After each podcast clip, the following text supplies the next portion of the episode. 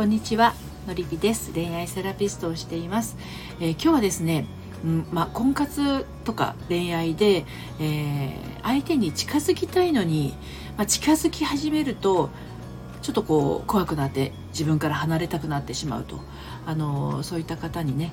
お届けをしていきたいと思うんですけれどこれはあの初めての結婚などの、まあ、恋愛結婚恋愛や婚活でも起こりますしあの再婚活でもあの起こることがあります。あの恋愛をしたいとか結婚をしたい。そういった思いはすごくあるんだけどね、好きな人を好きになる気持ちもあるんだけどいざこうお付き合いが始まりそうになると,、えーと自分の方から離れてしまったりそんなことありませんか？くっつきたいのにくっつくのが怖いとかね。あのそういった方って意外といらっしゃって、えー、なんかこう自分がこうくっつくことによってうーんその自分が寄せれば寄せるほど相手からこ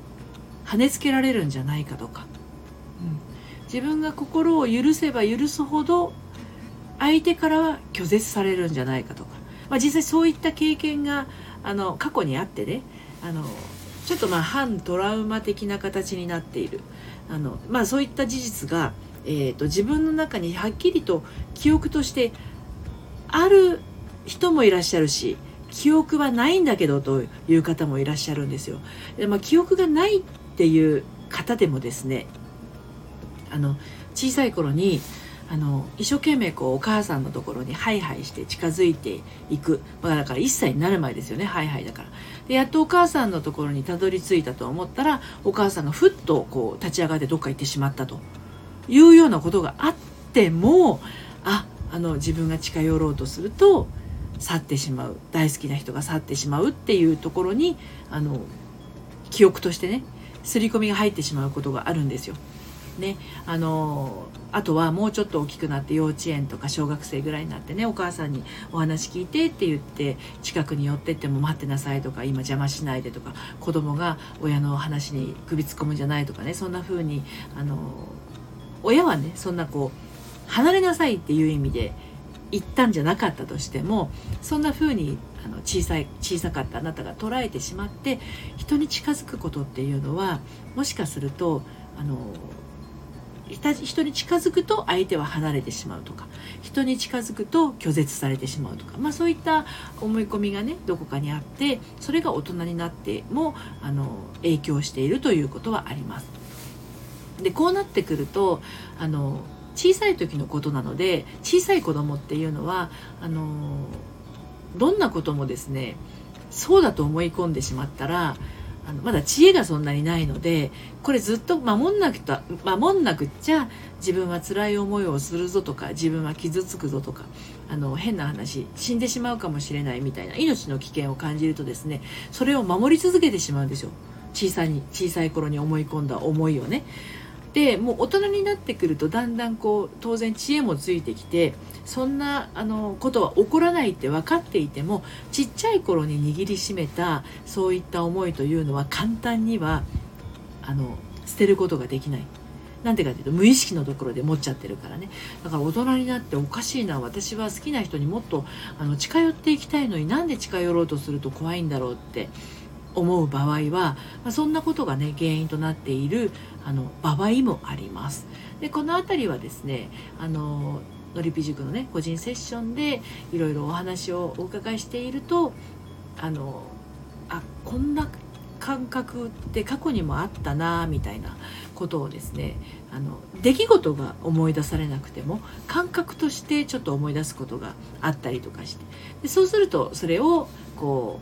う癒していくあのワークや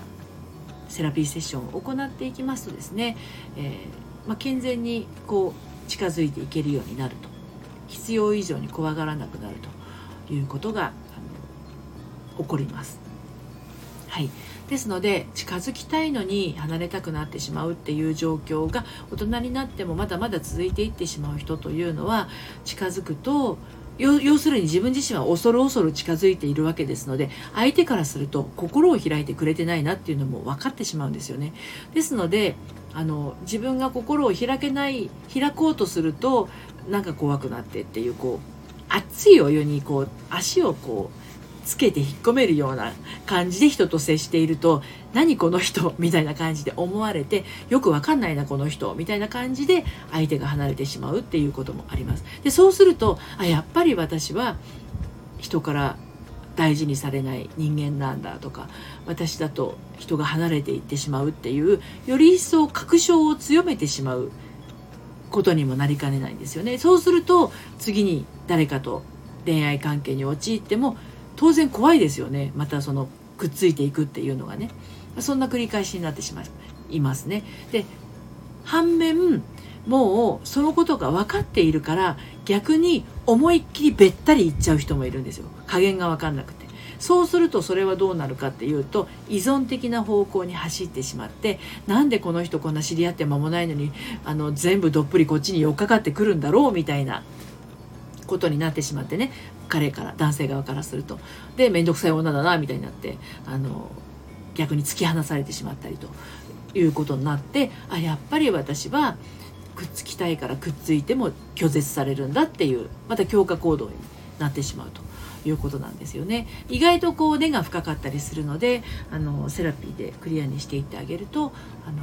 恋愛もあとはその他の人間関係も同時にそのうまくいくということが起こります。はい。ということで今日はあの近づきたいのに離れたくなってしまう人の、えー、心のね奥深くにあるものについて、まあ、ちょっと一般的なところになりますがお話をしてみました。はい。それではまたさようなら。